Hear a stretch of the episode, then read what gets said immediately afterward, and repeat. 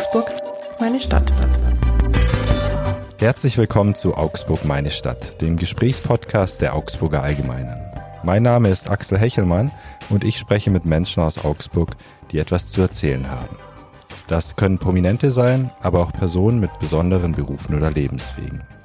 Wir wollen ihre Geschichten hören und erfahren, was sie bewegt. Mein heutiger Gast, eine Frau, die rasant unterwegs ist, äh, die ihre Gesundheit aufs Spiel setzt, wenn sie nicht ganz hoch konzentriert ist bei dem, was sie tut. Und eine Frau, die in ihrer Sportart Weltklasse ist. Herzlich willkommen, Diana Eidberger. Ja, hallo. Schönen guten Tag an alle. Schön, dass du da bist, hier im Podcaststudio in Augsburg-Lechhausen. Du bist Rennrodlerin, fährst also, wenn ich es richtig recherchiert habe, mit bis zu 140 Stundenkilometern einen Eiskanal runter, was für mich ziemlich rasant und gefährlich klingt. Wir sprechen da heute natürlich drüber über deinen Sport, wie du dazu gekommen bist, äh, was dir daran gefällt. Du bist erst äh, im Frühjahr Weltmeisterin geworden, ähm, hattest davor aber ein paar Rückschläge im Leben. Gesundheitlich ging es dir nach der Geburt deines Sohnes äh, überhaupt nicht gut und dann hattest du auch noch Long Covid, hast einen Olympiawettkampf verpasst und so weiter. Ganz schöne Achterbahn, oder? Die letzten Jahre? Ja, definitiv. Und ähm, ja, jetzt ist vielleicht Rennrodel nicht die Sportart, die Augsburg vielleicht belebt und blüht, sondern ich bin hier so ein bisschen ein Einzelkämpfer, was, was für mich überhaupt gar nicht schlimm ist. Aber ähm, diejenigen, die den Wintersport ähm, verfolgen und jeden Wochen, äh, jedes Wochenende auch am, am TV hängen, wofür wir sehr dankbar sind. Ähm, ja, die wissen natürlich auch, dass bei mir ähm, ja es nicht immer bergauf ging und ich auch nicht die Gelegenheit hatte, permanent durch diese rosarote Sportbrille zu gucken und mit dauerhaften Erfolg gesegnet war, ähm, sondern der Bundestrainer sagt gerne, ich bin eine Wundertüte. Also es kann durchaus sein, dass ähm, ein Winter sehr erfolgreich ist. Es kann durchaus sein, dass ich in einem anderen ähm, wieder ein bisschen mehr dazulerne, sage ich gerne.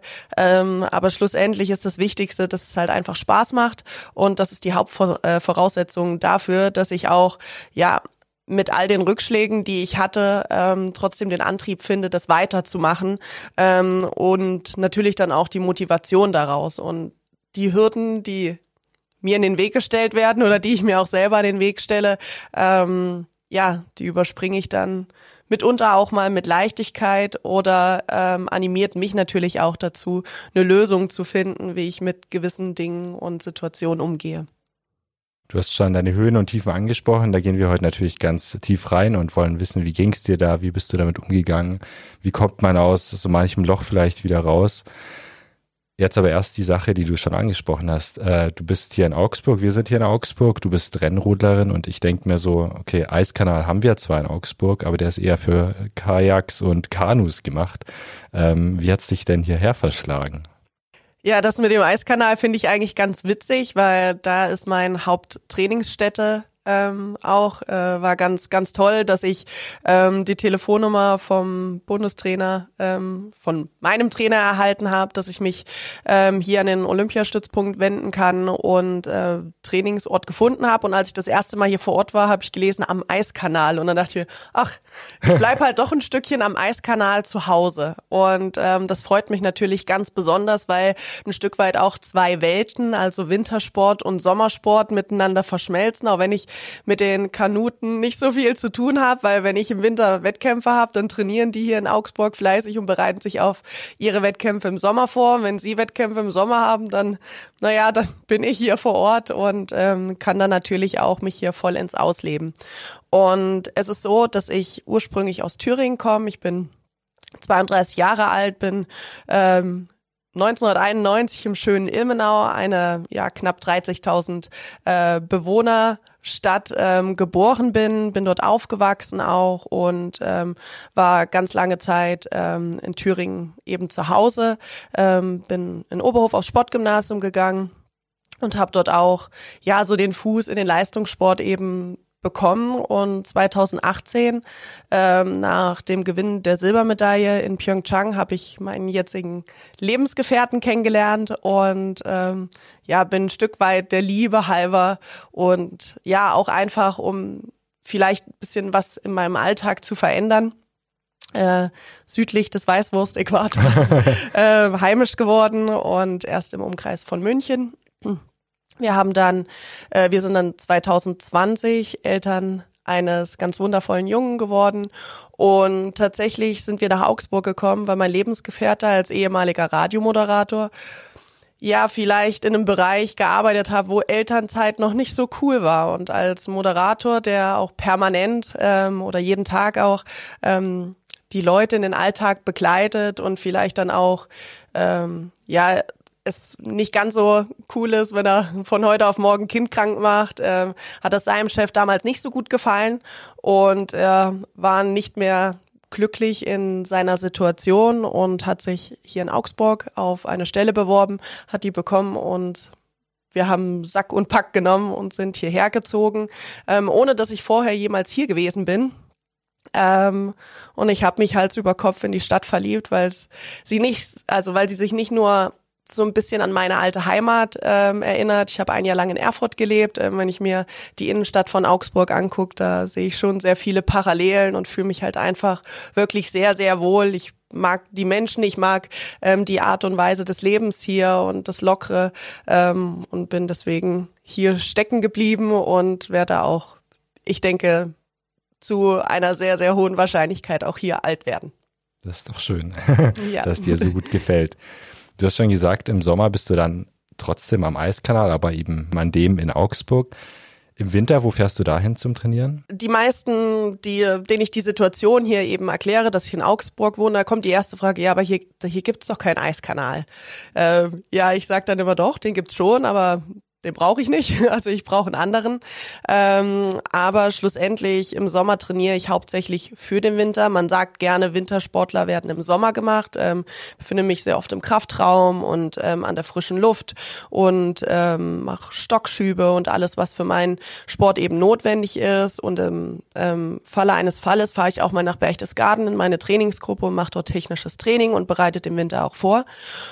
Und ähm, im Winter ist es für mich an sich gar nicht mehr so schlimm, weil ich keine Nachwuchsathletin mehr bin, die tagtäglich wieder irgendwo an einen Trainingsort zurückkehren muss, um natürlich auch in ihrer Disziplin da besser zu werden.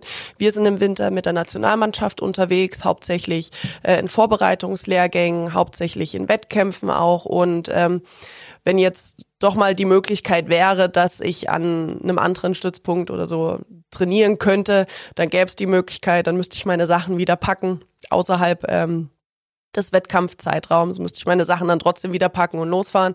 Wobei ich es wirklich auch mal genieße, ein paar Meter Abstand vom Leistungssport zu haben und wirklich in das normale Leben zu tauchen und ähm, mich auch darauf vorzubereiten, was dann irgendwann ähm, nach dem Sport kommen wird.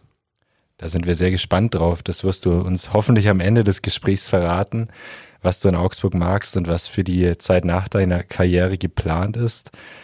Aber ich würde sagen, wir gehen erstmal in den Eiskanal, in den richtigen, also in deinen, wo du äh, runterfährst. Und ich stelle es mir ziemlich schwer, wie sich das so anfühlt. Vielleicht kannst du mich und die Zuhörerinnen und Zuhörer mal mitnehmen in diese, auf diese Fahrt, auf diese wilde und so ein bisschen sagen, wie läuft es ab, ähm, wie fühlt sich diese Fahrt in deinem Kopf an und so weiter. Wenn mich jemand fragt, was ich für einen Sport mache äh, und ich sage Rennrodeln, dann sagen die, ah, das ist ja dieses Bobfahren. Nein, nein, nein, ich habe keinen keine Schüssel um mich drum herum, sondern ich liege auf einem Schlitten. Ja, im früheren Jahrhundert ähm, war es so, dass man tatsächlich wie so ein Wiesenrodel hatte und damit einen Eiskanal sich gebaut hat, so ein bisschen die Kurven äh, hochgezogen und damit runtergefahren ist. Ähm, das hat sich natürlich dann aufgrund des, der Technik und man wollte immer schneller werden, hat sich das dann entwickelt.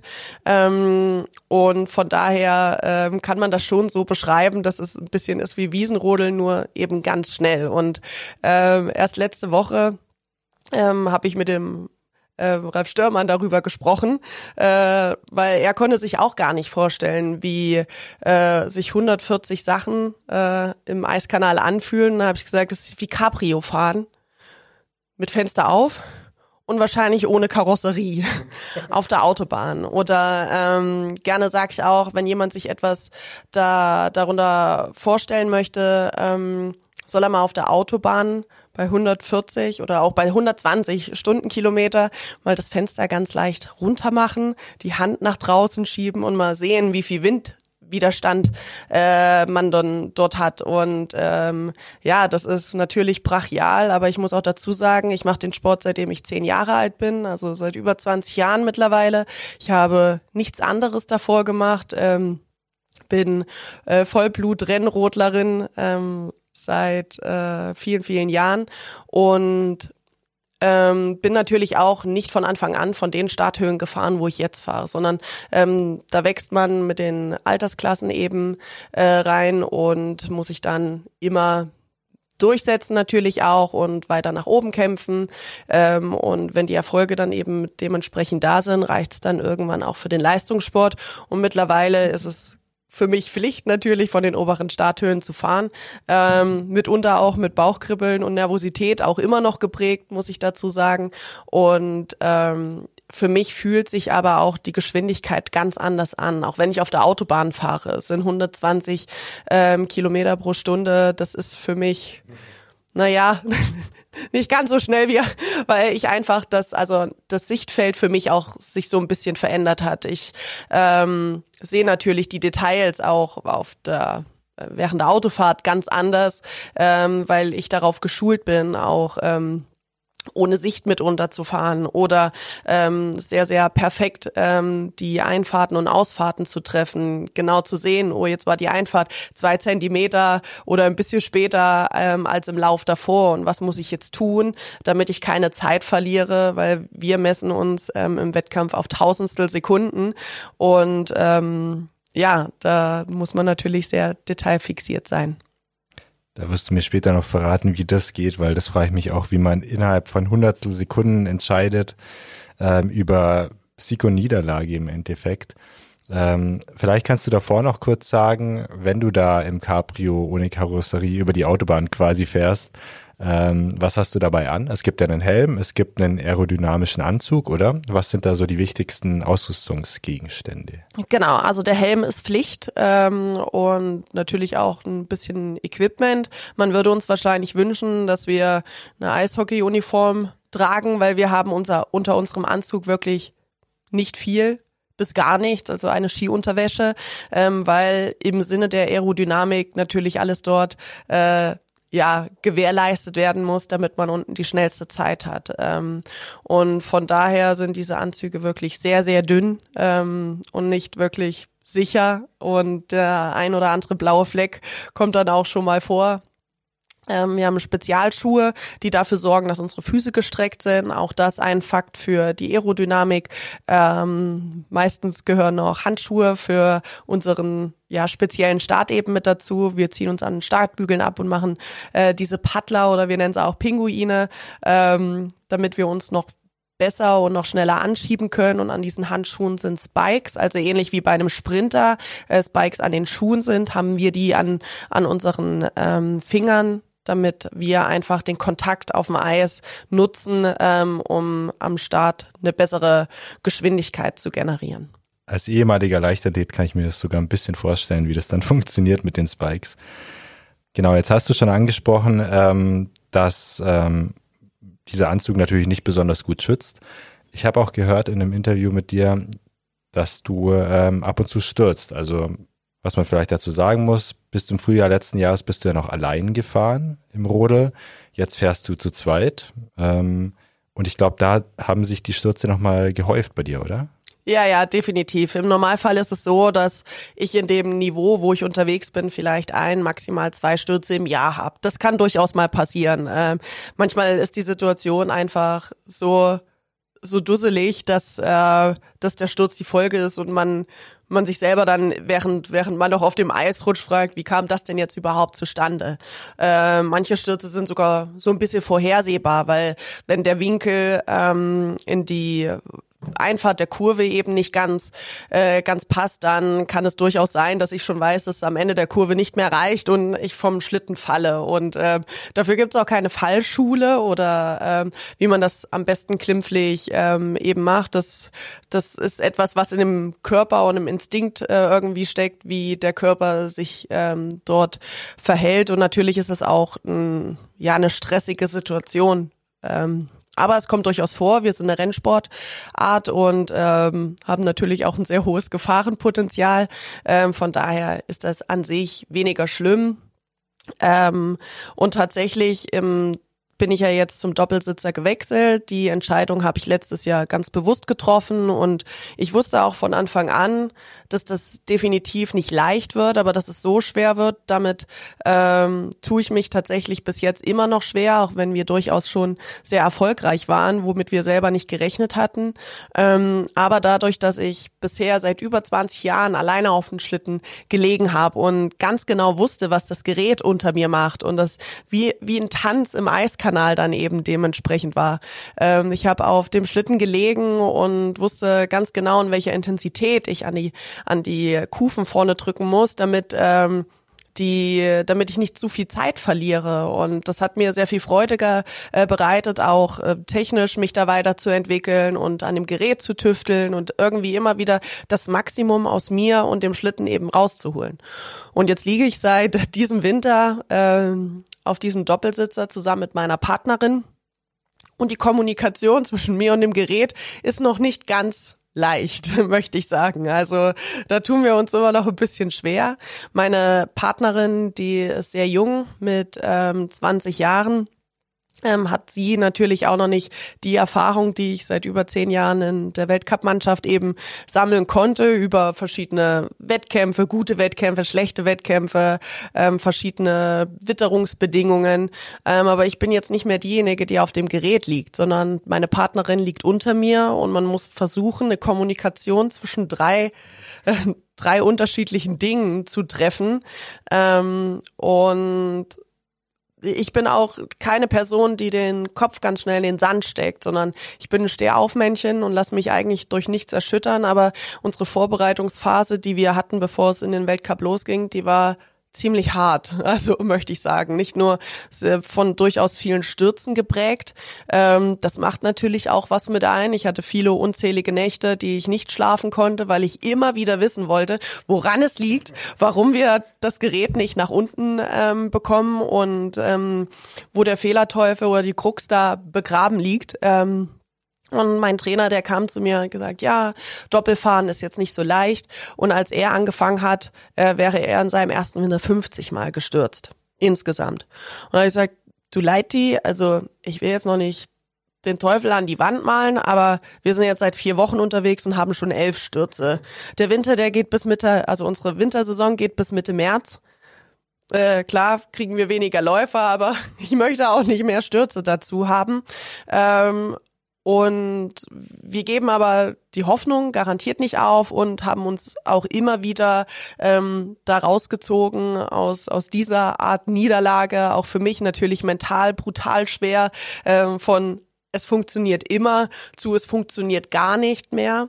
Ähm, genau das gleiche. Normalerweise weiß ich ja im Kopf, ich kann das und ich habe jetzt nicht das Rodeln verlernt, aber ähm, es ist halt einfach was anderes. Und ähm, man wächst mit seinen Aufgaben, ich auch mit dieser. Und ich wusste, ähm, dass das eine Reise auch ein bisschen zu meinem Inneren wieder ist, eine dass ich an meiner eigenen Persönlichkeit wieder wachsen kann und da gehört das leider mit dazu. Wenn du mir gegenüber sitzt, du hast auch eine kleine Narbe oberhalb der rechten Augenbraue. Hat das auch was mit dem Rodeln zu tun? Nee, okay. die, ist, die ist nicht vom Rodeln. Ähm, äh, ich war als kleines Mädchen doch schon immer rasant unterwegs ähm, und geklettert, viel äh, umhergesprungen und ähm, ja, ich wollte ähm, mal war, war zu einem Kindergeburtstag eingeladen, wollte ganz schnell das Geschenk aus meinem Zimmer holen und da war der Türrahmen der sich mir in den Weg gestellt hat. Und da äh, ja, habe ich die Kurve doch ein bisschen zu eng genommen. Okay, also du warst schon immer schnell unterwegs. Ja, zumindestens ähm, wenn es um die Dinge ging, die mir wirklich Freude gemacht haben. Ich muss dazu sagen, ähm, bin mit zehn Jahren, als ich zu dem Sport gekommen bin, doch relativ spät angefangen. Es gibt durchaus Kinder, die schon mit sechs oder sieben Jahren auf dem Schlitten liegen. Ähm, ich war ein Sportmuffel in meinem Zeugnis erste Klasse. Das sage ich immer gerne, steht drin. Diana könne sich mehr an Sport und Spiel beteiligen. Ich war diejenige, die als letztes gewählt wurde, was für mich auch nicht schlimm war. Ähm, und ähm, ja, war halt einfach in, in Ballspielen war ich gut oder aber alles andere hat mich auch relativ wenig interessiert an Bewegungen und heutzutage kann ich mir ein Leben ohne Sport gar nicht mehr vorstellen, weil es natürlich ähm, ja sehr viele Vorteile für einen selber auch mitbringt. Und mein Sohn äh, versuche ich natürlich auch, der ohnehin schon einen sehr hohen Energiebedarf hat und Energielevel äh, aufweist, was auch nicht immer einfach für mich ist. Ähm, dadurch, dass er auch sehr viel von mir abverlangt, 120 Prozent auch nach einer äh, sehr anstrengenden Trainingseinheit für ihn zu geben, ähm, da, da muss man auch mit der mit seiner eigenen Energie irgendwie haushalten ähm, und versuche ihm natürlich dann auch diesen diesen Weg des Sports mitzugeben, weil ja, das, was man zurückbekommt, nicht nur in Form von Erfolgen, sondern wie man sich entwickelt, wie man mit Situationen umgeht, das ist eine bessere Lehre fürs Leben, findet man, glaube ich, nicht. Dein Sohn heißt Levi, darf man, glaube ich, sagen, ja. oder? Ähm, wie alt ist er denn und hat er schon Interesse am Rudeln gezeigt? Äh, Levi wird vier Jahre alt ähm, und es ist ganz spannend zu sehen, weil ich im Winter ja alleine unterwegs bin. Meine zwei Männer zu Hause, die äh, halten mir den Rücken frei und wuppen den Alltag. Ähm, und er weiß ganz genau immer, was ich mache. Und äh, wenn ich sage, ich, ich gehe jetzt zum Sport, dann ist das meistens mit Schlittenfahren verbunden. Ähm, er ist auch schon mal auf so einer Startanlage, also quasi nur einen kleinen Hügel auf meinem Schlitten ist er mal mitgefahren, ähm, so dass es, also ohne dass es gefährlich wurde. Ähm, selber würde er sich nicht trauen, also in dem Alter schon mal schon mal noch gar nicht, aber ähm, dadurch, dass ich auch ihn nicht so ähm, in diese Sportart weil die hier in der Region gar nicht so präsent ist, nicht damit permanent ähm, ja irgendwie den Alltag äh, zeigen kann, äh, den Rodelalltag, ähm, glaube ich, wird es sich eher eine andere Sportart bei ihm hinentwickeln. Äh, was ist uns eigentlich ganz egal. Hauptsache, der kleine Mann kann sich bewegen, weil daran hat er wirklich richtig viel Freude. Ähm, aber er ist mit einer der größten Fans. Er guckt sich die Rennen mit an, darf dann auch abends mal ein bisschen länger aufbleiben, wenn das, wenn das Rennen relativ spät ist. Ähm, und schläft dann am nächsten Tag Gott sei Dank auch ein bisschen länger für den Papa. Ähm, und wenn es die Möglichkeit eben zulässt, dann werden sie auch bei Wettkämpfen mal mit dabei sein. Ähm, ja, aber ansonsten weiß der ganz genau, was die Mama macht. Und äh, er sagt dann immer, Mama, ich möchte auch mal einen Schlitten haben. So, ja, wir haben doch einen unten im Keller. Haben wir? Aber wir haben doch noch gar keinen Schnee. Und wir warten jetzt sehnsüchtig darauf, äh, dass der Schnee endlich kommt. Zumindest so, so viel auch liegen bleibt, dass man endlich mal wiederholen gehen kann. Das heißt, man sieht euch auch mal an ganz normalen, holprigen Rodelhängen in der Region. Ganz genau. Oder in den schönen Parks, wo man ähm, ja mit, mit äh, Inliner, Roller und Fahrrad umherfahren kann. Daran hat er auch sehr viel Freude und äh, gibt ja natürlich sehr viele Möglichkeiten hier. Das ähm, habe ich schon in der Region gesehen. Tolle Fahrradwege, ähm, wo man auch die Kleinen dazu animieren kann, ähm, einfach mitzukommen. Und das ist ähm, was ganz Tolles. Jetzt machen wir noch mal einen Zeitsprung ein bisschen zurück. Du hast schon gesagt, mit zehn Jahren fing es bei dir an mit dem Rodeln. Und ähm, normalerweise ist ja in dem Alter so, dass man halt äh, Fußball relativ leicht machen kann, weil überall gibt's Fußballvereine. Ähm, man kann zum Schwimmen gehen oder andere Sportarten machen. Beim Rodeln ist ja doch schwieriger, weil ich eben dieses spezielle Gerät brauche, das wahrscheinlich nicht überall rumsteht und dazu noch einen Eiskanal. Ähm, weißt du noch, wie bei dir die Begeisterung für den Sport angefangen hat? In der Stadt, wo ich aufgewachsen bin, Ilmenau, das Ilmenau ist die mit einer der erfolgreichsten Rodel- und Bobstädte der ganzen Welt, weil wir sehr viele Erfolgsträger bei uns äh, in der in der Heimat eben haben. Ähm, unter anderem André Lange zum Beispiel, der im Bobsport sehr erfolgreich war, viele DDR-Sportler und ähm, unter anderem auch ich.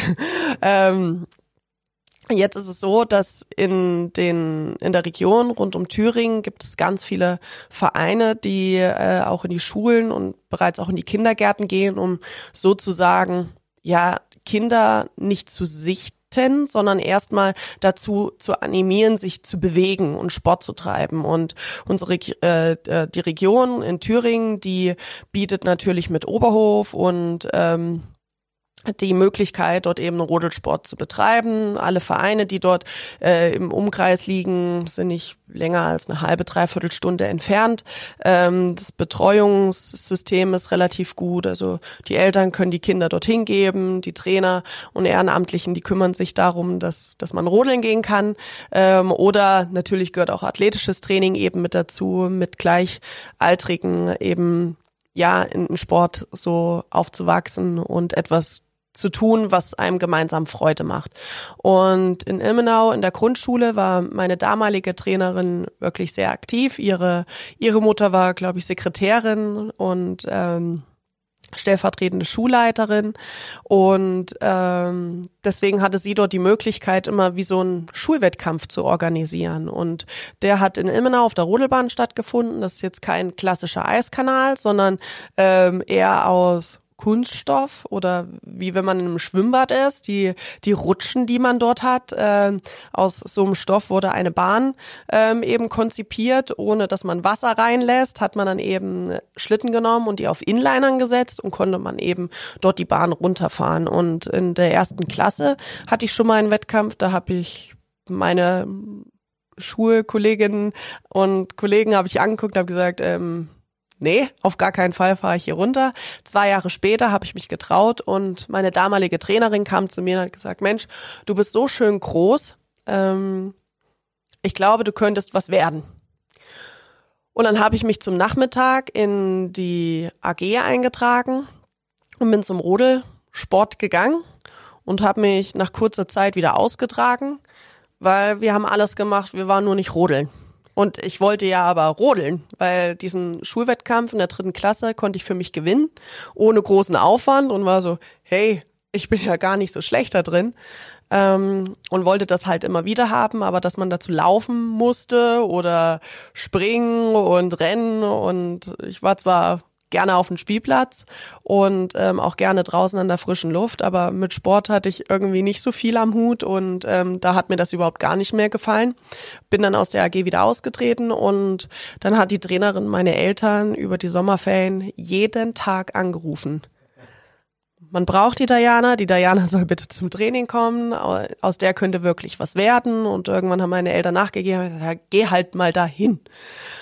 Und geh da mal dahin hieß, ich hatte die Möglichkeit, in einem Trainingslager mitzufahren, war dort dann äh, für eine Woche von Mama und Papa das erste Mal so richtig weg auch und ähm, ja, bin seitdem eigentlich dabei geblieben. Das war im Sommer 2001 und ähm, habe dann im Winter, also im November, Dezember, habe ich meine ersten Wettkämpfe gehabt und die waren auch recht erfolgreich, ähm, wobei ich immer sagen muss, war natürlich sehr viel Aufregung und noch nie irgendwie einen großen Wettkampf gehabt. Das war für mich dann schon das Größte und ich weiß noch, ich habe nach ersten, nach den ersten Läufen habe ich meistens geführt und bin dann irgendwie auf Platz vier oder fünf wieder zurückgefallen. Aber das war mir total egal, weil ich das Gefühl des Rodelns einfach toll fand. Und ähm, dann bin ich dabei geblieben, habe mich über die Wettkämpfe ähm, und über die Altersklassen immer weiter empfohlen und bin dann 2004 an das Sportgymnasium nach Oberhof gekommen.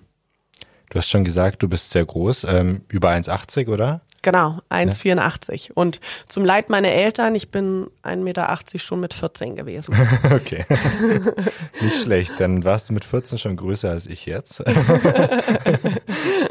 ähm, hilft dir die Größe beim Rodeln? Also ich kann es mir gar nicht so vorstellen. Ähm, hilft das was oder schadet es eher? Ähm, bringt natürlich auch mit, dass man zu der Größe auch hm, gutes Gewicht eben hat. Das war, ich sag mal, vor zehn Jahren oder vor ja sieben bis zehn Jahren war das noch von Vorteil. Man, es ist nicht ganz so krass, ähm, dass man sagt, das Gewicht ist ausschlaggebend, ähm, damit man erfolgreich sein kann. Das würde ich definitiv dementieren, weil ähm, es gehören viele Komponenten mit dazu. Das Material muss passen. Das Gewicht, was ich habe, muss ich auch bewegen können. Also das heißt, ich muss auch am Start irgendwie schnell sein, weil es hilft mir halt überhaupt gar nichts, groß und schwer zu sein, wenn ich mich dann, also wenn es dann nicht performt einfach.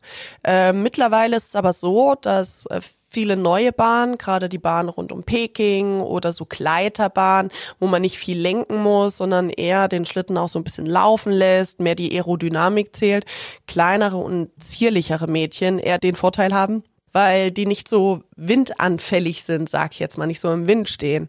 Ähm, ich habe allerdings den Vorteil, dass ich aufgrund der Größe und des Gewichts, was ich ähm, zu meiner Größe eben mitbringe, in Kurven, wo sehr viel Druck ist, also auch wo viel gelenkt werden muss, es mir dann dort leichter fällt, ähm, wirklich die, die Geschwindigkeit und den Zug von der Kurve mitzunehmen, ähm, weil die Aerodynamik dann vielleicht in dem Moment nicht ganz so ausschlaggebend ist. Ähm, und so hat halt jeder seine Vor- und Nachteile und ähm, das Tolle an unserer Sportart ist, dass ähm, ja, dass es nicht eine, ja, keine Regel gibt, dass jemand immer gewinnt, sondern dass jeder für jeder in jeder Woche gucken muss, welche ähm, Optionen gibt es für mich, damit ich am Ende der Woche ganz oben auf dem Treppchen stehen kann.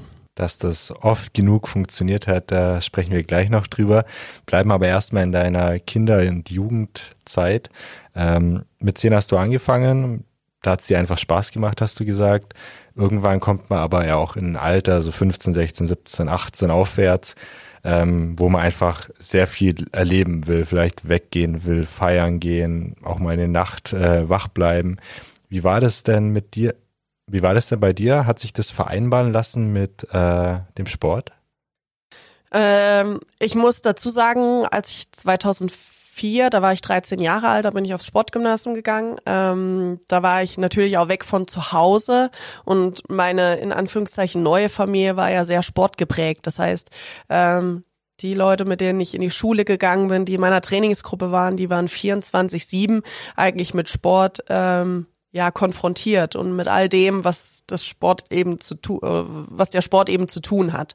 Ähm, und natürlich gibt's da auch mal Feiereien und äh, man versucht gerade in einem Internat ja auch so ein bisschen rebellisch zu sein und ähm, ist natürlich auch geprägt von viel Selbstständigkeit, Eigeninitiative und muss sich natürlich auch ein Stück weit um sich selber kümmern und den Bezug nach zu Hause zu meinem Freundeskreis zu Hause, der ist dadurch leider auch schon ein Stück weit verloren gegangen, weil einfach die, ähm, ja, ich sag mal, die Organisation des Lebens einfach eine ganz andere Richtung für mich eingeschlagen hat. Während meine Freundinnen zu Hause ähm, dann rund ums Abitur dann natürlich auch ein Auslandsjahr gemacht haben oder so, musste ich mich jedes Mal wieder motivieren, in Wettkämpfe zu gehen, auch wenn es nicht gut läuft oder wenn es gut läuft. Und ähm, mein Leben so, wie man sich das für sich ähm, vorstellt, ähm, wusste ich von Anfang an, dass das hinten angestellt wird. Und ähm, natürlich lernt man dann, gerade wenn dann auch die Schule vorbei ist und ähm, es ein Stück weit Alltag irgendwie ähm, reinkommt, dass man ähm, On-Off-Zeiten hat. Das heißt, ähm, wenn ich wenn ich dann außerhalb der Saison zum Beispiel bin, habe ich die Möglichkeit auch mal reisen zu gehen oder mich auch um mich zu kümmern oder meinen Wünschen außerhalb des Sports halt irgendwie nachzugehen. Aber während der Schulzeit ist das schon schwierig, ähm, irgendwie einen Balanceakt zu finden zwischen ähm, ja, ich bleibe jetzt eine ganze Nacht lang wach, das geht schon mal, aber im Hinterkopf steckt halt trotzdem, ähm, tut mir das gut oder ähm, inwieweit ähm, ist das förderlich auch für, für meinen weiteren Weg. Ähm, aber nichtsdestotrotz, ähm, ja, mit der sozusagen Sportfamilie ähm, war das dann trotzdem auch möglich. Man ist halt nicht einfach zu Hause und kann zu Hause weggehen, sondern man ist halt unterwegs und heutzutage macht eine Feierei im Winter auch durchaus mal Spaß, weil es ja auch internationaler geworden ist und ähm, Genuss und, ähm, und die harte Arbeit dazu, das muss ich schon miteinander vereinbaren lassen. Und es gibt ja auch immer mal einen Grund zum Feiern. Ähm, nicht nur der, der gute Erfolg, sondern auch einfach mal, um ein bisschen was loszulassen. Ähm, ja, und von daher ähm, war aber schon von Anfang an alles in Richtung, Richtung Sport geprägt. Ähm, was ich sagen kann, ist, ich bin nicht so eine Athletin gewesen, die gesagt hat, ja, jetzt weiß ich in etwa, wo die Reise hingeht, ich will Olympiasiegerin werden. Sondern bei mir war es immer, hey, es macht Spaß und ich bewege mich gerne und ähm, ich bin anscheinend auch richtig gut da drin und mal gucken, wo die Reise eben für mich hingeht. Und das gibt natürlich auch nochmal mir die Lockerheit, ähm, dementsprechend bei Wettkämpfen gut zu sein oder ähm, mich auch schneller davon zu erholen, wenn es mal nicht so gut ist. Heißt das, du hast in den letzten 22 Jahren, grob geschätzt, nie den Spaß am Rodeln verloren? Das würde ich nicht ganz so sagen, ähm, aber es ist schon ein Hauptfaktor, dass ich dabei geblieben bin, weil ähm, klar, ich frage mich jedes Jahr immer wieder aufs Neue, kurz bevor es dann in den Winter losgeht und ich meinen Anzug das erste Mal wieder angezogen habe, was mache ich eigentlich hier?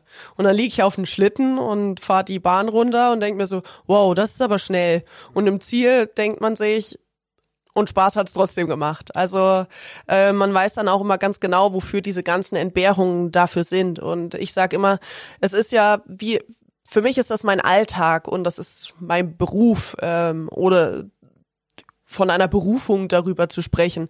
Ähm, und ich hatte mal eine Lehrerin, die hat gesagt, sie findet es total bemerkenswert, wie sehr wir uns immer wieder motivieren können, jeden Tag unseren Hintern ins Training zu schleifen. Und sie könnte das nicht. Aber der Unterschied ist, wir sind keine Freizeitsportler, sondern ähm, wir machen das als unsere Tätigkeit, als unsere Arbeit. Und ich kann dich genauso fragen, Hast du denn immer Spaß an deiner Tätigkeit? Oder ist es auch mal so, dass man sagt, äh, ja, heute ist vielleicht ein bisschen zäh und eigentlich könnte ich mir oder würde ich jetzt gerne in den Urlaub fahren oder, oder wie auch immer. Aber grundsätzlich ist das der innere Antrieb, warum man doch immer wieder zu seiner Tätigkeit zurückkehrt, oder?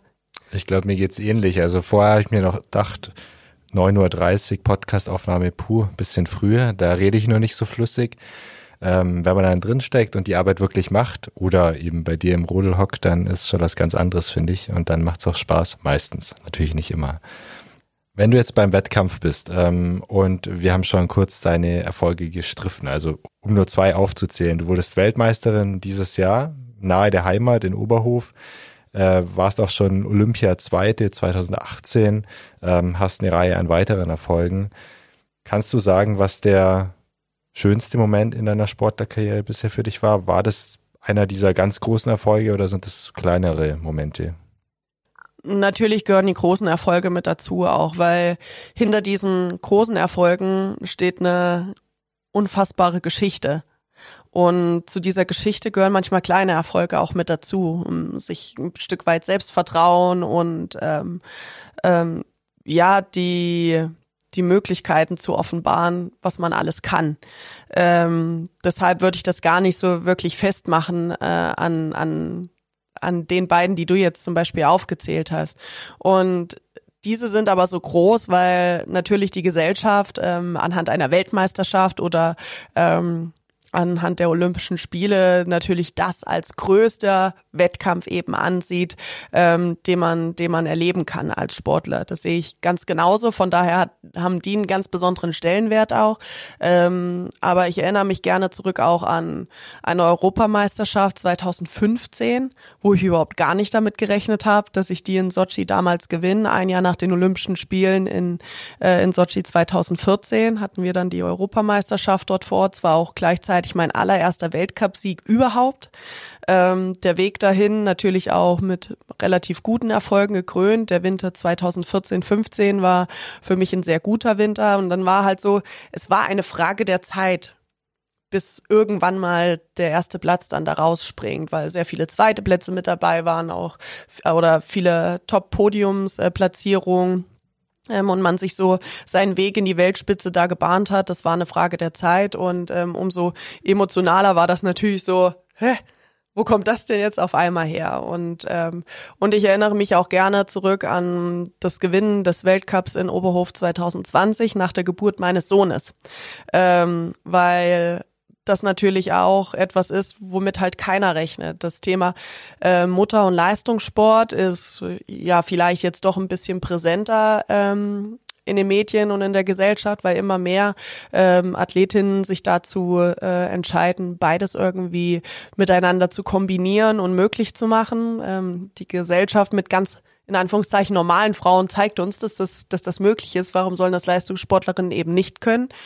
Und ähm, damit hatte ich damals auch nicht wirklich gerechnet, aber ich wusste, ich bin in einer guten Form und Oberhof ist meine Heimbahn, da habe ich die meisten Läufe, glaube ich, wie, wie kein anderer. Ähm, von daher war das aber trotzdem was total Tolles und was ganz Besonderes für mich, ähm, zu zeigen, dass man beides miteinander kombinieren kann. Jetzt Rodeln eine, eine sehr dankbare Sportart und ähm, im Prinzip interessiert es keinen, wie ich von oben nach unten komme. Wenn ich die schnellste bin, dann gewinne ich das.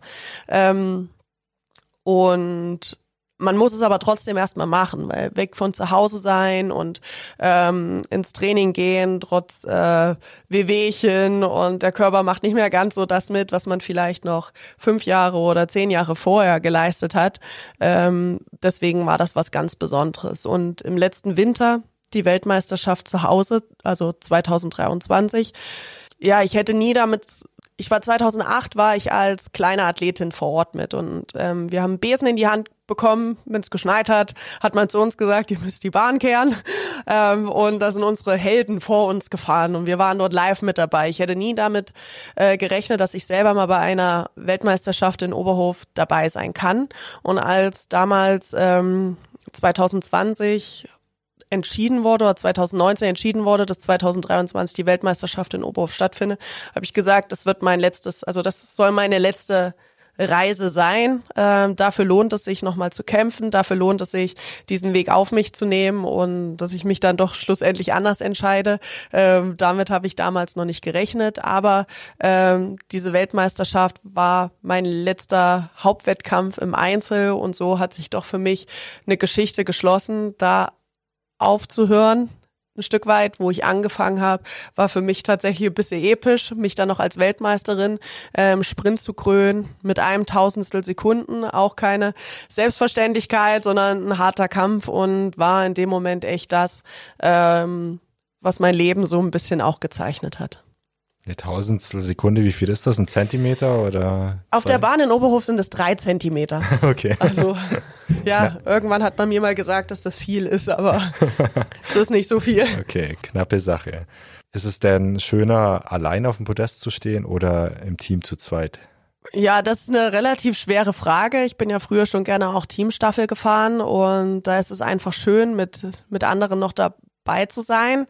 Ähm, Hauptverantwortung trage tragen wir grundsätzlich schon beide, aber ich bin dadurch, dass ich ähm, oben liege und lenke, äh, würde ich doch sagen, dass ich die Hauptverantwortliche bin, da ich das ganze System eben irgendwie steuere. Ähm, und wenn ich darüber nachdenke, wie schnell ein Wettkampf vergänglich ist, das geht so rasant, ähm, dass man, bis man realisiert, was da überhaupt gerade passiert ist, äh, ist man schon wieder zwei Wochen weiter. Also ähm, normalerweise, wir haben zwei Rennläufe.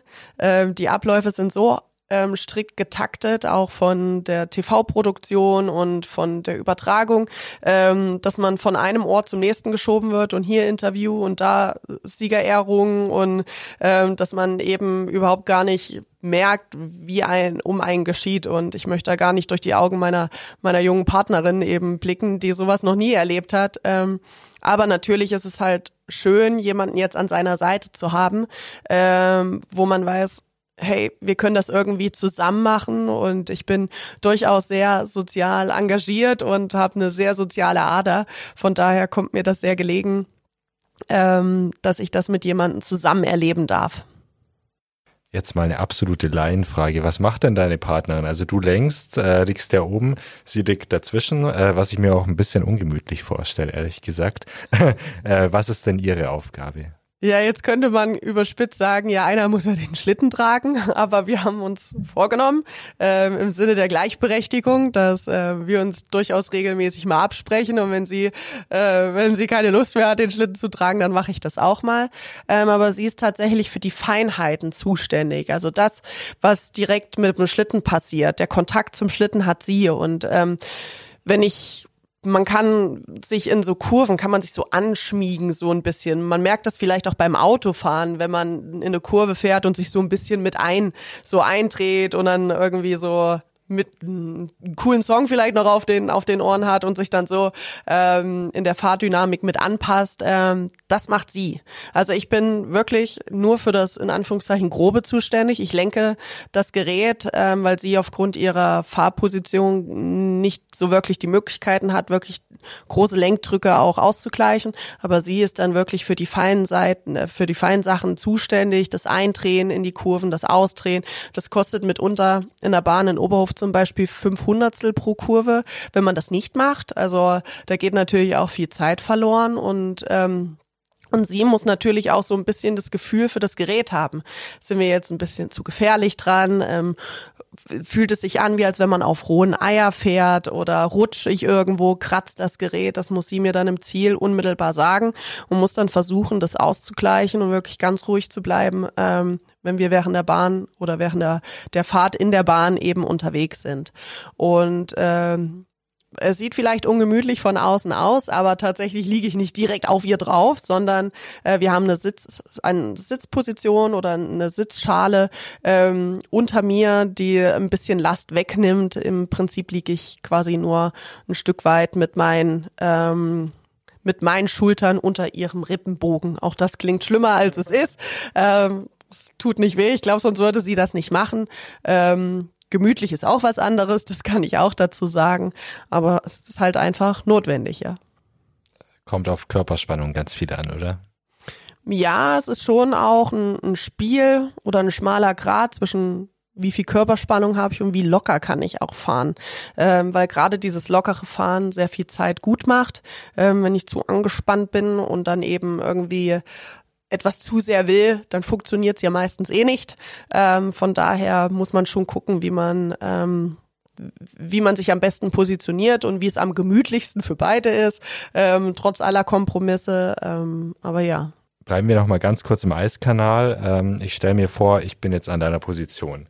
Ähm, eine Kurve kommt auf mich zu oder ich komme auf eine Kurve zu, besser gesagt. Wann lenkst du? Also siehst du das rein optisch oder hast du es im Gefühl? Ähm, wie machst du das, dass du es wirklich auf den Zentimeter fast genau triffst? Ja, das gefühlvolle Fahren ist schon wichtig und gehört definitiv mit dazu und ein Stück weit Verständnis auch für Physik. Ähm, jetzt war ich in der Schulzeit vielleicht nicht die brillanteste Schülerin im Bereich Physik. Ich habe das nie verstanden, auch äh, Rechnungen dahingehend nicht. Ich habe zwar äh, Abitur in Mathe geschrieben und Mathe war für mich immer relativ simpel, aber Physik und die äh, welche Kräfte wie wo entstehen, das war für mich irgendwie nicht realisierbar und ähm, ist für mich jetzt natürlich viel greifbarer, wenn man sich mit dem Sport beschäftigt, weil ähm, ja, man natürlich auch verschiedenen Situationen durchaus ausgeliefert sein kann, wenn man eben nicht zur richtigen Zeit lenkt oder ähm, was man dann machen muss, damit man nicht stürzt. Also das ist ja immer dieses Primäre, nicht nur dass man versucht, so wenig Zeit wie möglich zu verlieren, sondern auch, dass die Situation keine gro kein großes Hexenwerk wird, ähm, was sich dann aufschaukelt, weil das letztendlich ja auch Zeit kostet ähm, oder mitunter ja auch mit einem Sturz enden kann. Und grundsätzlich gibt es immer eine Matrix, also da bereiten uns die Trainer drauf vor. Ähm, jetzt war ich schon ein paar Jahre in der Nationalmannschaft unterwegs. Auf vielen, vielen Bahnen bin ich selber schon gefahren und habe mir dann selber ähm, ich sag mal, mein Buch erarbeitet oder, oder mein, mir mein Navigationsgerät eingestellt, damit ich weiß, okay, hier muss ich ein bisschen lenken und da muss ich halten, damit der, der Schlitten keine Höhe in der Kurve äh, verliert oder manchmal versucht man zum Beispiel auch wie so ein Loop oder wie so eine Welle zu fahren, damit die Kräfte halt es mir leichter machen, in die nächste Kurve zu kommen. Da gibt's schon äh, Möglichkeiten und Spielereien, wie man das eben gut und auch schnell gestalten kann. Ähm, und dann passt man das dementsprechend den, ähm, den Bedingungen an. Wir haben nicht immer überall traumhafte Bedingungen. Es kann durchaus mal sein, dass es regnet und dann ist mehr Luftfeuchtigkeit ähm, äh, vorhanden. Das heißt, das Eis wächst ein bisschen schneller an. Es bildet sich wie so ein Frost oder wie so ein Reif auf der, der glatten Oberfläche. Es kann durchaus sein, dass das Eis dann ein bisschen langsamer ist. Dadurch verschieben sich natürlich die Parameter so ein bisschen. Ähm, ich kann in der Situation, wo das Eis weich ist und meine Schiene, meine Laufschiene, wo, wo drauf ich fahre, die relativ scharf ist, kann ich nicht so, so doll lenken, weil dann würde ich das Gerät übersteuern und dann muss man schon versuchen, das, ja, das Feingefühl so zu justieren, damit das alles funktioniert und, ähm, ja, man am Ende die schnellste Zeit eben hat. Aber das kommt mit sehr viel Erfahrung. Das hat man auch noch nicht von heute auf morgen. Und als ähm, junge Athletin, glaube ich, macht man sich am allerwenigsten darüber Gedanken, ähm, wie das funktionieren könnte, sondern dann immer erst, wenn wenn man wirklich darauf angewiesen ist, das Gerät auch mal laufen zu lassen. Es gibt Bahnen durchaus, da habe ich letztes Jahr erst äh, mit meinem Trainer drüber gesprochen habe ich gesagt, ich habe den bis auf zwei oder drei Punkte habe ich mein Gerät einfach nur laufen lassen, weil das Gefühl auch schön ist, einfach nur so so mitzugleiten und so ganz wenige Lenkpunkte zu haben, weil jede Lenkung äh, oder jeder Lenkeinsatz, den ich tue, ist eine Bremsbewegung auch, weil dadurch Eis zerstört wird. Und Bremsbewegung brauchen wir im Sport nicht, weil wer später bremst, ist länger schnell. okay, merke ich mir. Also ein hochkomplexer Sport auf jeden Fall. Ähm, einer, der auch im Fernsehen übertragen wird, ganz oft oder meistens. Da stellt sich mir gleich die Frage nach dem Geld. Ähm, was verdient man denn als Profi-Rennrodlerin? Na, ich sag mal so, Rentnerin kann ich oder glückliche Rentnerin kann ich damit nicht werden. Also es ist so, ich bin bei der Sportfördergruppe der Bundeswehr, sogar schon eine relativ lange Zeit, seit über 13 Jahren. Ähm, ich gehe davon aus oder hoffe natürlich auch, dass ich immer wieder einen neuen Leistungsauftrag erhalte. Den bekommen wir meistens nur für ein Jahr.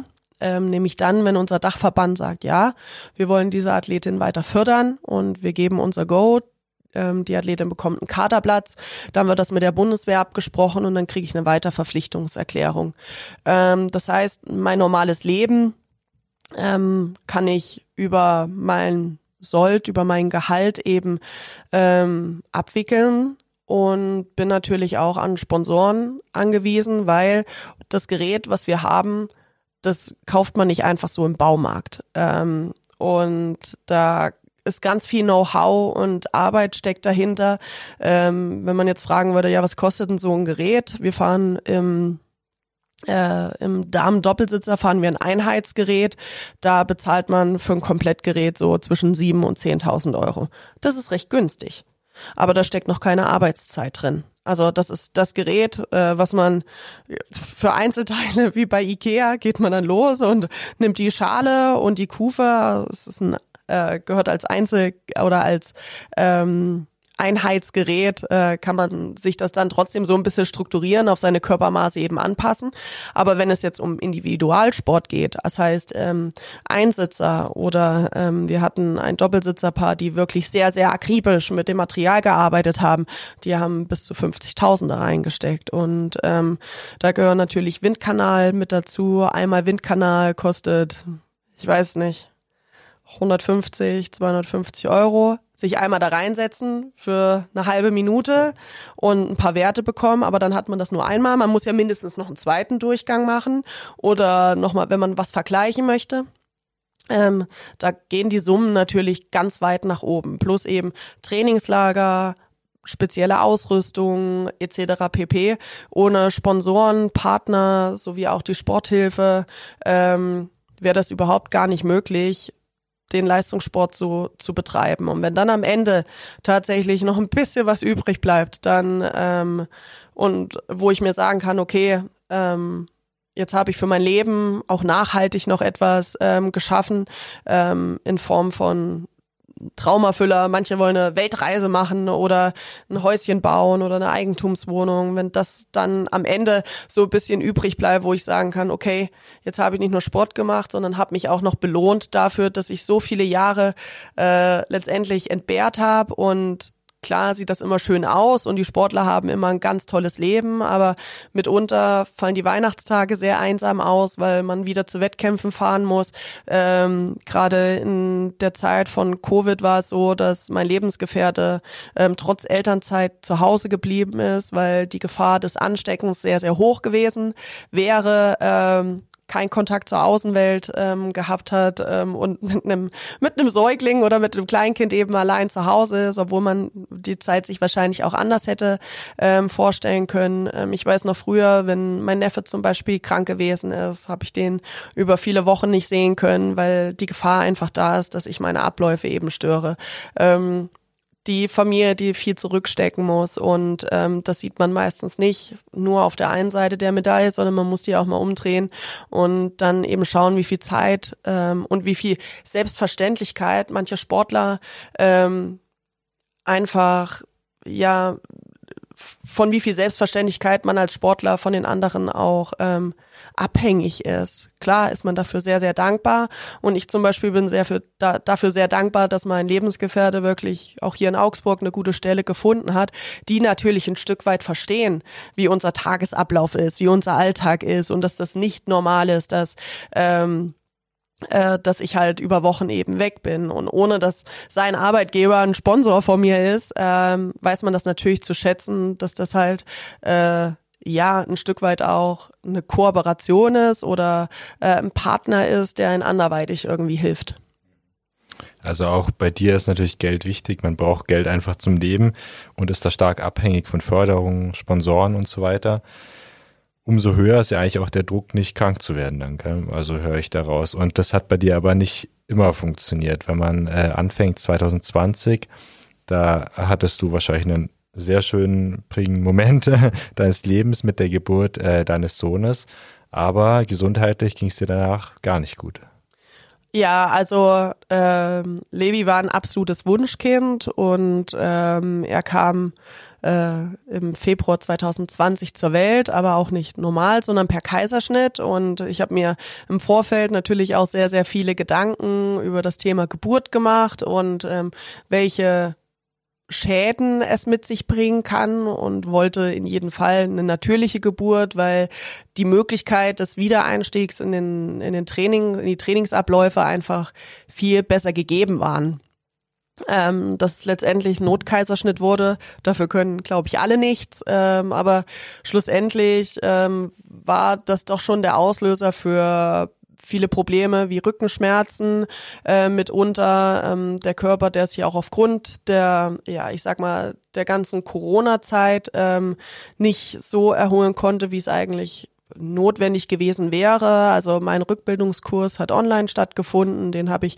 zwar sehr, sehr intensiv betrieben auch und ich wusste auch, wie wichtig es ist, den, den Beckenboden und die, die Rumpfmuskulatur wieder fit zu bekommen, ähm, habe aber nie ja so das, das Programm speziell bekommen, was für mich auch als Leistungssportlerin notwendig gewesen wäre. Ähm, und habe tatsächlich bis dieses Jahr ähm, ja damit zu kämpfen gehabt, meine Kaiserschnittnarbe auch so ein bisschen zu entlasten, weil ich meine, wenn wir nicht nur mit 120 Stundenkilometer dann einen Eiskanal runterfahren, wirken auch enorme Kräfte auf unseren Körper. Und ähm, wir haben mitunter bis zu fünf, ja, drei bis fünf G, so ein bisschen die, ähm, ist so die Norm. Also das hat jede Bahn irgendwo. Es gibt auch eine Bahn, wo wir für eine halbe Sekunde ähm, 15G haben oder für also für einen ganz kurzen Moment, aber man merkt natürlich auch, was der Körper da leistet, auch in der äh, permanenten Situation, dort liegen zu bleiben, die Spannung, die man trotzdem innerlich hat.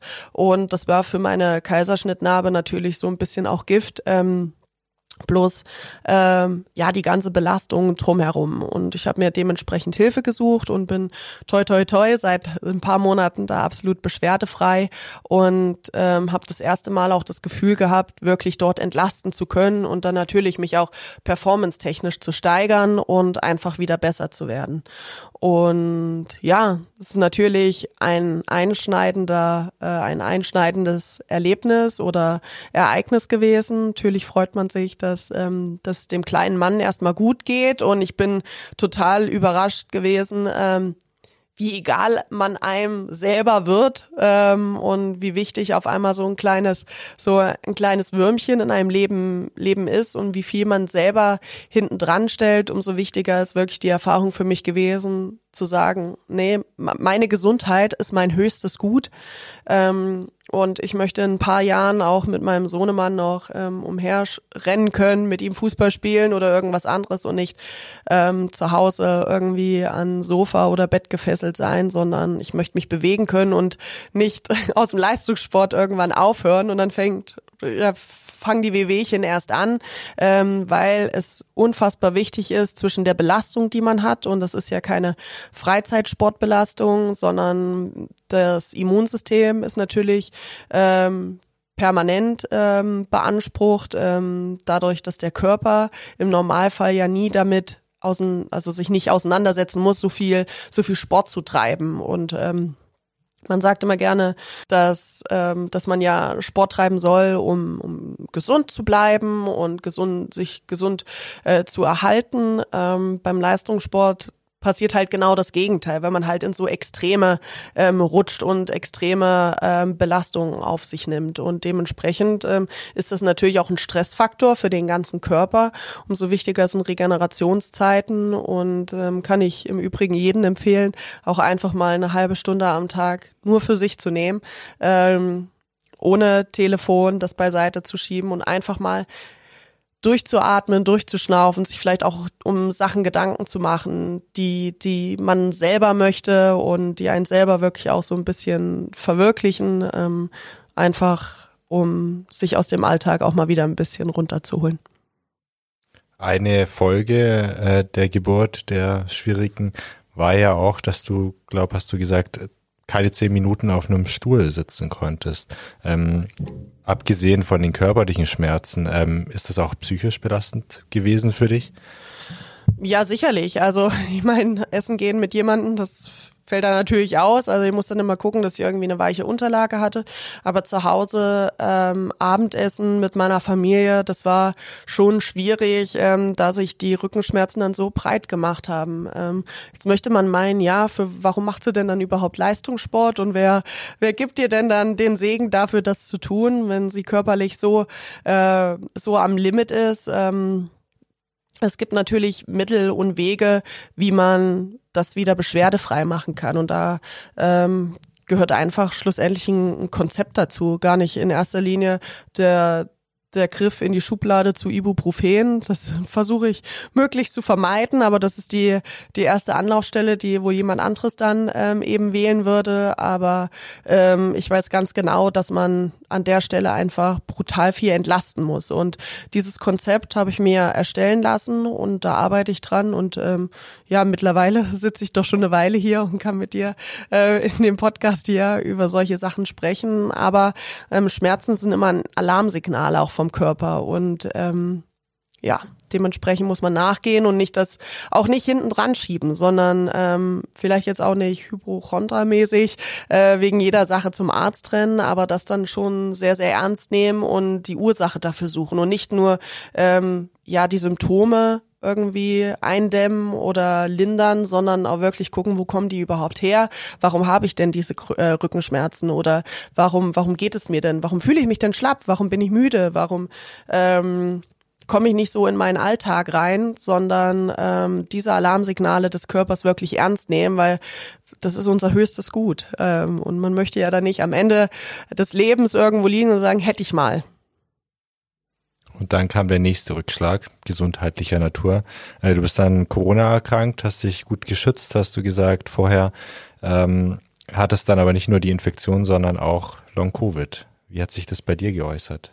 Genau, also ich muss dazu sagen, Long-Covid ist nie irgendwie ärztlich diagnostiziert worden, aber ich hatte definitiv Langzeitschäden ähm, von meiner Infektion. Ich bin im Dezember 2021 für mich relativ schwer an Covid erkrankt. Ich hatte keinen schweren Verlauf, wie man ihn vielleicht in den Medien irgendwie ähm, ja erklärt bekommen hat, sondern ähm, also ich war in einem Krankenhaus, aber ich war zu Hause, ähm, ans Bett gefesselt natürlich, hatte äh, Fieber und ähm, stand mitten in der ähm, Qualifikation für die Olympischen Spiele auch, musste einen Wettkampf schon absagen. Das heißt, ich konnte wertvolle Punkte nicht in dem Moment ähm, erfahren, damit ich mich empfehlen konnte für die für die Spiele und hatte dann ähm, im Dezember Anfang Januar 2022 eine einzige Gelegenheit wirklich mit dem letzten Wettkampf dann zu sagen, okay, ich hole mir das Ticket und bin relativ schnell wieder in den Wettkampf eingestiegen, was schlussendlich da dazu geführt hat, ähm, dass es mir langfristig eben nicht gut ging. Ähm, jetzt möchte man natürlich sagen, und ich würde mir das auch sagen, dass ich da sehr unvernünftig war. Ähm, aber wenn es um einen Traum geht, bei Olympischen Spielen eben mit dabei zu sein, ähm, ich glaube, dann ja, ich möchte fast sagen, dann scheißt man in dem Moment einfach ähm, auf seinen, seinen inneren Monk und, und dann ist alles egal oder einem ist alles egal. Und für den Moment dachte ich mir, ich schaff das schon, das ist schon, das, das packe ich irgendwie. Und ich weiß noch, ich bin in dem Wettkampf gestürzt und wusste, okay, die der Zug ist jetzt abgefahren, ich habe keine Möglichkeit mehr, mich zu qualifizieren, aber ich möchte es trotzdem irgendwie schaffen, die Saison klimpflich rumzubekommen. Und bin dann von dem Wettkampf in den nächsten Wettkampf gefahren, auch da in der Trainingsvorbereitung mehrmals gestürzt. Und dann habe ich die ersten Symptome ähm, wahrgenommen, nämlich dass ich nachts nicht mehr schlafen konnte. Ich hatte einen brutalen hohen Puls, also ähm, bin nachts wach geworden, weil ich Herzrasen hatte. Ähm, habe dann natürlich auch gemerkt, okay, mein Körper ist sehr gestresst, weil deswegen komme ich auch überhaupt gar nicht zur Ruhe. Ich habe ähm, körperlich abgebaut, war natürlich dann auch zu, zu Situationen müde, wo man nicht müde sein sollte. Und für mich war aber am verheerendsten, dass ich am Start saß und schon gar nicht mehr wusste, was mir die Trainer im Ziel gesagt hatten, welche Korrektur sie mir gegeben haben.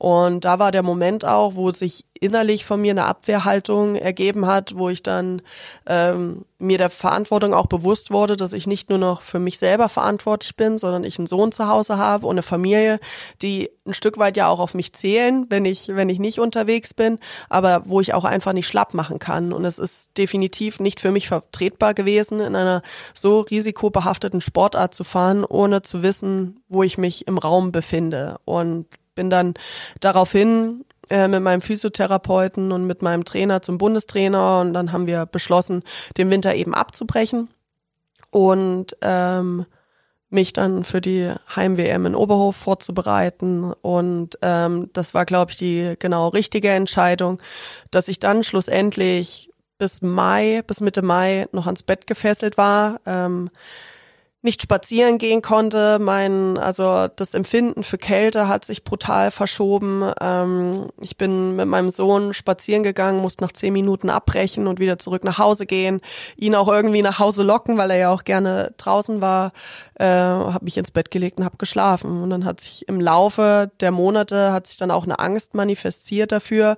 Ähm, was ist, wenn ich mich überhaupt gar nicht mehr belasten kann? Also ich war auch bei vielen Ärzten, habe rund um meinen Körper sehr viel natürlich auch lernen dürfen, ähm, habe ähm, viele Untersuchungen gemacht, mich bei Studien mit angemeldet, damit die natürlich auch ähm, gerade um das Thema Leistungssportler gab es noch nicht so viele Erkenntnisse. Ähm, welche Folgen das haben könnte und ich wollte auch ein Stück weit anderen einfach helfen, denen es genauso ging und äh, dementsprechend ähm, habe ich viele, viele verschiedene Bereiche ähm, untersuchen lassen und äh, viele Wege dort eingeschlagen. Und im Mai, als es dann auch Gott sei Dank das erste Mal wieder richtig warm wurde, der Frühling dann so eingekehrt ist und ähm, ich nach einer relativ guten Blutuntersuchung festgestellt habe mit meiner Ernährungscoachin, dass ähm, schlussendlich mein Ferritinwert und der Eisenwert ein bisschen niedrig ist und ein gewisser Vitamin D-Mangel herrscht, ähm, das zu supplementieren. Und dann ging es mir auf einmal super gut. Und dann dachte ich, wow, okay, ich pack das alles wieder, ich kann ins Training gehen und musste natürlich auch schon einen Monat wieder. Also im Normalfall fängt ähm, das Training für den Winter so Mitte April an etwa. Jetzt war ich schon einen Monat dahinter.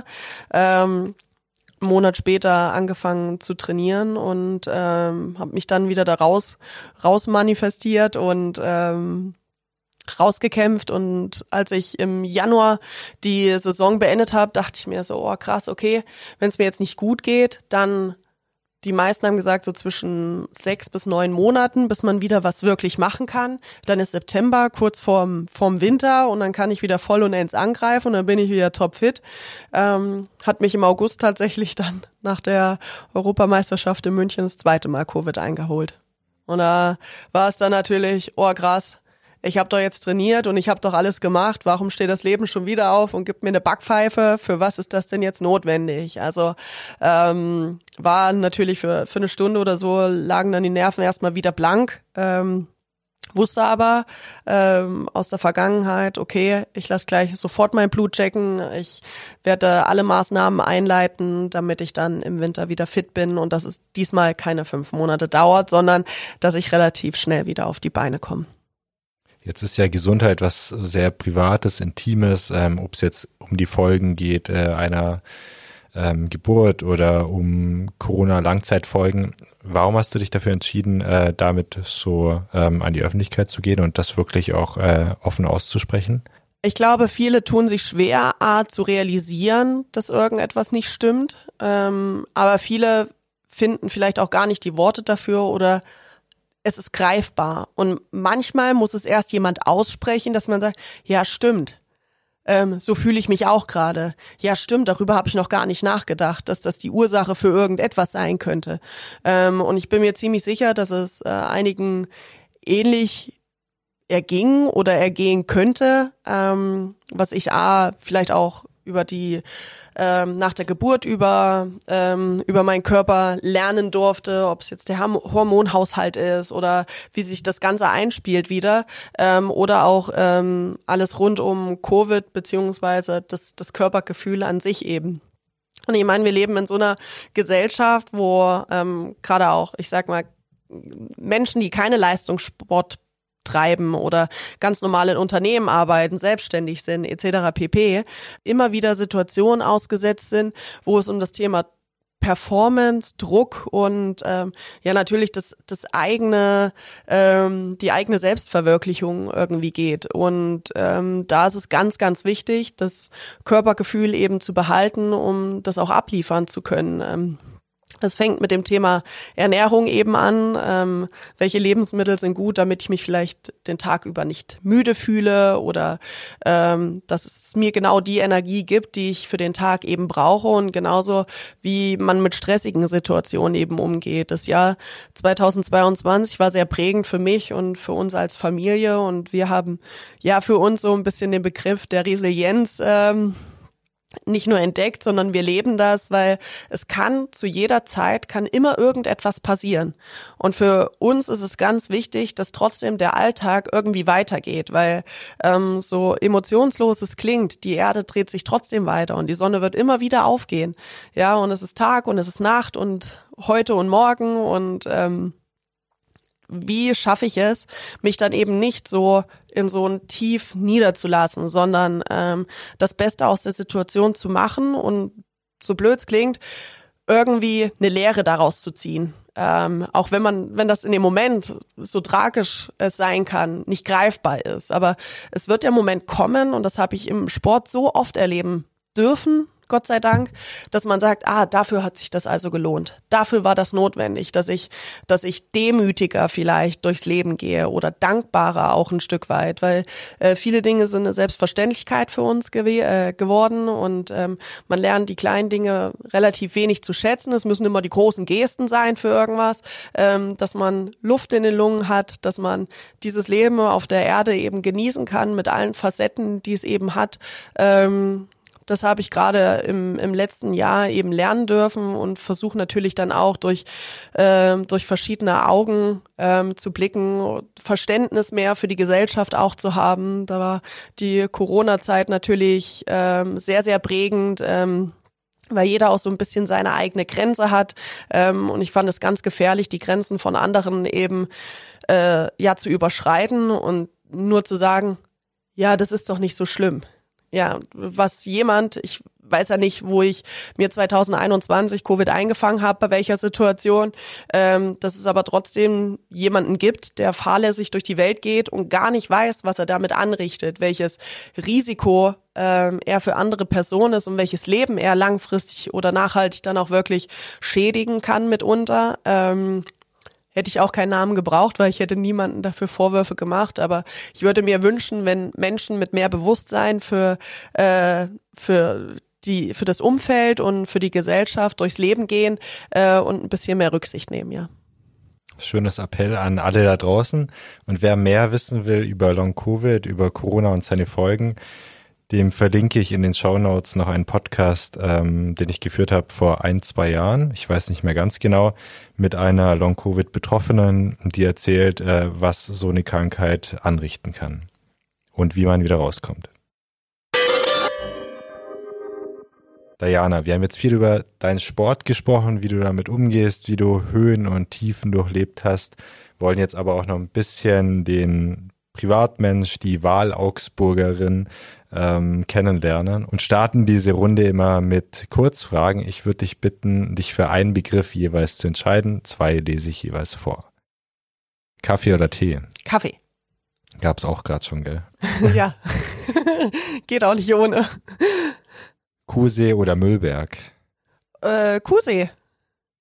Teamplayerin oder Einzelkämpferin? Sowohl als auch. Da möchte ich mich nicht entscheiden. FCA oder AEV? Dann der AEV, weil Wintersportherz schlägt dann doch ein bisschen größer, ja. Berge oder Seen? Seen. Stadtmarkt oder Citygalerie? Stadtmarkt. Frühaufsteherin oder Nachteule? Frühaufsteher. Staatstheater oder Kino? Kino. Und geplant oder spontan? Auch beides. Ich brauche immer so ein, ein, Stück weit eine Struktur und eine Organisation. Gerade wenn es in Richtung Winter geht, ist bei mir alles in ja fest in Hand und Fuß äh, für, für die zwei Jungs zu Hause. Da muss das schon geplant sein, dass sie nicht mehr großen Aufwand haben. Aber ich bin mitunter auch spontan, wenn sich jetzt eine Situation schnell ändert. Muss hier auch aufgrund des Sports sein, ähm, Entscheidungen wirklich schnell treffen zu können. Da kann man auch ja mit Spontanität ähm, durchaus eine glückliche Entscheidung haben. Wenn du jetzt mal abseits des Eiskanals bist, in, sowohl in Augsburg, wo du ja trainierst, als auch in Berchtesgaden beispielsweise, ähm, was machst du denn gerne in Augsburg, wenn du jetzt wirklich Freizeit hast? Ähm, Im Sommer genieße ich mit meinem Sohn ins Schwimmbad zu gehen. Ich finde das äh, Frippe Freibad oder Spickelbad, das ist ja dort äh, sowohl als auch das gleiche fast. Ähm, äh, bin ich wirklich sehr, sehr gerne. Ich bin absolut fasziniert davon, wie günstig die Badetarife sind. Also das muss man wirklich sagen. Ähm, und dass man auch mit den Bädern dort ein Konzept erstellt hat, wo man wo das genau die gleichen Preise sind. Also man hat die Möglichkeit, überall hinzugehen. Warum das Frippe Freibad jetzt für mich so besonders ist, ist, weil da ein Stück der Lecht durchgeht hat so eine normale Strömungsanlage. Da sammeln sich äh, Jung und Alt mit ihren Schwimmtieren, um sich da draufzusetzen und äh, sich da tragen zu lassen. Das finde ich ganz toll. Und man hat ein normales Bad. Ähm, die ganze Fläche verteilt sich auf, keine Ahnung, ich glaube 200 Meter. Links und rechts Möglichkeiten, wo man sich sammeln und tümmeln kann. Und auch wenn es voll ist, aber man hat nie das Gefühl, dass es zu überladen ist, sondern man kann sich da gut verteilen und da bin ich wirklich sehr gerne. Ähm, da fahren wir auch gerne mit dem Fahrrad hin. Ich habe es ganz am Anfang schon angesprochen. Super tolle Radwege hier. Ähm, ich bin gerne mit dem Rad unterwegs. Ähm, bevor wir nach Eindling gezogen sind, äh, bin ich gerne auch mal mit dem Rad direkt an der Wertach beziehungsweise am Lech entlang gefahren, ähm, um ja, und dann hat man ruckzuck, hat man 50 Kilometer auf der Uhr dann eben drauf ähm, und hat eine brutal tolle Landschaft ähm, erleben dürfen. Und das ist etwas, was sehr einzigartig ist, ähm, wie du gerade im Fragenhagel schon gehört hast. Ich mag lieber sehen als Berge. Ähm, ich bin finde Berge auch faszinierend, aber es ist nicht so, dass ich sage, boah, da muss ich jetzt jedes Wochenende hin. Ähm, Augsburg ist eine Region oder die Region rund um Augsburg bietet die Möglichkeit, relativ schnell in die Berge zu kommen.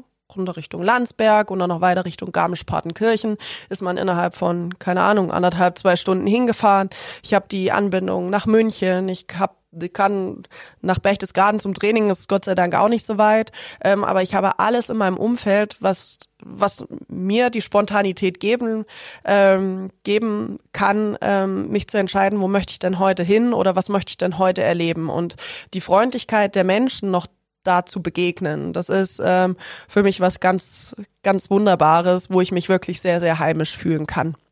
Und das natürlich auch zu einer absoluten äh, traumhaften Wahlheimat für mich macht. Und ähm, ja, ich freue mich auf alle Fälle auf die Zukunft ähm, hier rund um Augsburg, in Augsburg und das, was ich hier noch alles erleben kann und darf. Habe ich das richtig rausgehört, dass die Augsburger sehr freundlich sind? Weil es gibt ja die Vorurteile, dass sie mürrisch seien und nicht sehr freundlich. Ja, ich glaube, die, diese, diese Vorurteile gibt es durchaus in jeder Stadt. Ähm, ich bin bisher noch nicht jeder, äh, also diesen Vorteil, Vorurteilen bin ich noch nicht begegnet, aber ich glaube auch, wenn man dem Ganzen mit Freundlichkeit begegnet, und da sind durchaus die Thüringer wahrscheinlich schon extrem ähm, nett, zumindestens in dem Vergleich, als wir äh, rund um München gewohnt haben, da war es immer so, so, oh wow, okay, das ist hier doch ein bisschen anderes Klientel. Ähm, und die Leute waren immer überrascht da, wenn man mal Danke und Bitte gesagt hat oder ein höfliches Wort gefunden hat. Und wir haben uns das aber nie irgendwie abschwatzen lassen. Aber ich finde die Stadt und alles, was hier im Umkreis ist, finde ich sehr, sehr charmant. Und klar, auf dem Land ist es halt einfach ein bisschen, ist halt einfach ein bisschen bäuerlicher, aber ich finde es ja, wie gesagt, sehr charmant, auch den, den Dialekt total ja, ich möchte jetzt nicht sagen putzig, aber das ist halt schon, das ist schon schön. Also zuzuhören und ab und zu schickt mir mein Lebensgefährte immer auch mal so ein, ein Meme oder irgendeinen Spruch, den ich dann vorlesen soll, den ich auch nicht verstehe auf Schwäbisch. Ähm, aber ja, ich fühle mich wirklich, wirklich sehr wohl hier, ja. Und wenn ich das richtig raushöre, ähm, klar, mit deinem Sport bist du immer draußen. Im Freibad bist du natürlich auch draußen. Du bist schon so ein Draußenmensch, oder? Ja, durchaus schon. Ja, ich im Winter bin ich auch gerne, dadurch, dass ich im Winter sehr viel draußen bin, äh, an der frischen Luft, bin ich, ziehe ich mich auch gerne einfach mal ein bisschen zurück und ähm, versuche auch irgendwie meine innere Mitte wieder zu finden, aber im Sommer ähm, und das ist ja das Tolle, auch ja auch im Thema, äh, wenn das Thema Klima eine, eine sehr präsente ähm, Rolle jetzt eben spielt, aber ähm, wir hatten so einen tollen Sommer ähm, der sehr warm war, geprägt von vielen schlimmen Gewittern, das weiß ich auch, ähm, aber ähm, die Möglichkeit, dass man jeden Tag rausgehen kann und ähm, sich draußen bewegen, ist was was ganz Wunderbares. Und sei es, ähm, wenn ich einfach mal in der Stadt bummeln gehe, ja, dass dieses Flair draußen im Café zu sitzen oder ähm, ein Mittagessen schnell draußen zu haben und die Leute zu beobachten und das alles zu genießen. Ähm, ja, das ist ein Privileg, was, was vielleicht auch nicht jeder hat. Ähm, und dementsprechend äh, passt mir das hier doch schon ganz gut. Das ist schön. Gibt es auch was, was dir nicht gefällt? An der Stadt? Ich glaube, jeder würde sagen Berufsverkehr oder die, die äh, Bürgermeister Ackermannstraße äh, nach 16 Uhr oder. ähm, aber ansonsten, na, ich finde, das erste Mal, als wir hier waren, waren wir im Zoo mit unserem Sohn. Ähm, tolles Konzept und auch da preislich, die Jahreskarte, glaube ich, kostet 50 Euro. Ähm, die, wenn, wenn jemand einem, zu so einem besonderen Anlass noch ein Geschenk sucht, ich glaube, das ist wirklich, äh, das wäre es wirklich wert, weil ähm, natürlich auch immer schöne Ereignisse dort stattfinden. Jetzt zu Weihnachten war jetzt erst ähm, irgendwie Weihnachtslichtern. Ähm, ähm, das war für uns ganz toll, das zu besuchen, auch zu, zu einer späten Abendszeit oder so. Ähm, ja, und dann versuchen wir natürlich auch jegliche Möglichkeiten auszuloten. Man ist relativ schnell im Wald, was ich im Sommer auch sehr genieße, sind alle Erdbeerfelder, die hier im Umkreis sind, ähm, auch die fußläufig oder mit dem Rad zu, zu erreichen. Ähm, und mein Sohn, der Levi, der, der liebt es natürlich auch per Naschpauschale. Leider nicht ohne, ähm, ohne Beweismittel rund um die Schnute, ähm, geheim sich wieder von dem Erdbeerfeld zu lösen. Ähm, aber das ist was ganz, also und auch da die Freundlichkeit von den Männern und Damen, die das betreiben, einfach da. Man hat die Möglichkeit hier ähm, auf den Höfen Milch selber zu zapfen. Das, das klingt für Leute vielleicht, ja, das ist doch selbstverständlich, ähm, aber für mich ist es das einfach nicht, weil ich das vorher nie so kannte, dass man das gehäuft erleben kann. Ähm, Finde ich ganz großartig. Das heißt, ihr bleibt die nächsten Jahrzehnte, wenn nichts äh, dazwischen kommt. Definitiv, ja, schon. ja, ist ein schönes Fleckchen Erde und hat mein Herz definitiv berührt und ähm, von daher glaube ich, ähm, gerade auch, weil ich in den letzten Jahren natürlich auch sehr oft unterwegs war. Ähm, ich sag mal immer, auch wenn ich eine Heimat in Thüringen habe, ähm, war ich immer so ein bisschen heimatlos und auf, aus dem Koffer gelebt dass ich genau hier jetzt den Ort gefunden habe, der mein Zuhause sein wird, ähm, hätte ich hätte ich wahrscheinlich nie für möglich gehalten. Ähm, und von daher ist es für mich wirklich, ich kann es noch mal sagen, ganz wunderbar, so ein Fleckchen Erde gefunden zu haben, der alles beinhaltet, was mein Herz begehrt, um wirklich auch Ruhe zu finden und ähm, ja mich selber auch so ein bisschen darin zu verwirklichen. Das freut die vielen Augsburgerinnen und Augsburger, die hier gerade zuhören, sicher sehr, kann ich mir vorstellen. Diana, wir kommen zum Ende, ähm, aber nicht ohne die Frage, wie geht's eigentlich nach der Karriere weiter? Du bist jetzt 32, wie lange kannst du den Sport noch machen und was passiert danach? Ja, rein aus sportmotorischer Sicht, glaube ich, könnte ich das schon länger machen, solange wie der Körper eben sagt, ja, das mache ich halt mit. Ähm, grundsätzlich hätte ich am liebsten 2023 schon aufgehört, die, nachdem ich ähm, die Olympischen Spiele 22 im Fernsehen gesehen habe, stand ich vor meinem Lebensgefährten und habe ihn gefragt, Mensch, meinst nicht noch mal vier Jahre können wir machen? Und ähm, er hat dem zugestimmt und ich glaube, wenn ich ihn jetzt noch mal versuche nach 26 ähm, noch mal vier Jahre abzuleiern, dann dann wird das eine sehr sehr schwere und harte Diskussion und ich möchte es ihm aber letztendlich auch nicht zumuten, weil ähm, er steckt so viel zurück und versucht, mir da den Rücken frei zu halten und mir natürlich auch das zu ermöglichen, was ich mir selber wünsche, weil ich darin aufgehe. Und äh, man muss auch dazu sagen, irgendwann ist er auch mal dran. Ähm, so realistisch bin ich und das möchte ich ihm auch einfach zurückgeben, damit er sich dann verwirklichen kann und auch mal die Zeit für die Dinge hat, die ihn ausmachen. Er ist sehr gerne Musiker und ähm, hat irgendwann mal bevor er am Knie operiert wurde, ähm, gerne Fußball gespielt, war selber auch gerne draußen. Da steckt da gerade alles so ein bisschen zurück. Das Training auch dafür, ähm, um ähm, ja einfach mir das zu ermöglichen, was ich mir erträume. Und ja, nach 26 schauen wir mal, wo wo es mich dann beruflich hin verschlagen wird. Eins kann ich sagen, ich habe hier in, in Friedberg in der Schwimmschule, habe ich letzten Sommer ähm, schwimmen gelernt. Also äh, ich konnte vorher schwimmen, alles da, wo die Haare trocken bleiben, also das klassische Brustschwimmen. Ähm, ich habe Grauen gelernt in einer tollen Schwimmschule und habe gelernt oder gesehen, ähm, dass auch da absoluter Mangel herrscht von Trainern beziehungsweise ähm, Leuten, die Kindern das Schwimmen beibringen und habe mich zu entschlossen, ähm, mich als Schwimmtrainerin ausbilden zu lassen und äh, quasi da ein Stück weit zurückzugeben, um den Kindern in der Region die Möglichkeit zu geben, schwimmen zu lernen. Weil ich weiß auch, mitunter ähm, haben Eltern nicht mehr die Möglichkeit, weil man diversen Jobs nachgeht und auch sich in gewissen Zeit- und Arbeitsfenstern dort eben bewegt, ähm, dass es gar nicht mehr so die Möglichkeiten gibt, Kinder wirklich äh, spielerisch eben beizubringen, wie man schwimmt. Und Schwimmen ist sehr, sehr wichtig. Ähm, in den letzten Jahren gab es so viele Unfälle wie noch nie und das Personal ist also auch da äh, definitiv Mangelware und wenn ich der Region etwas zurückgeben kann, dann in so einer Form und ähm, freue mich dann natürlich auch darauf, ähm, ja, kleinen Kindern eben was beizubringen und auch den Sport ein bisschen näher zu bringen, auch wenn es nicht Rodeln ist, ist überhaupt gar nicht schlimm, weil Hauptsache man bewegt sich und Hauptsache äh, man findet etwas, worin man absolut aufgehen kann.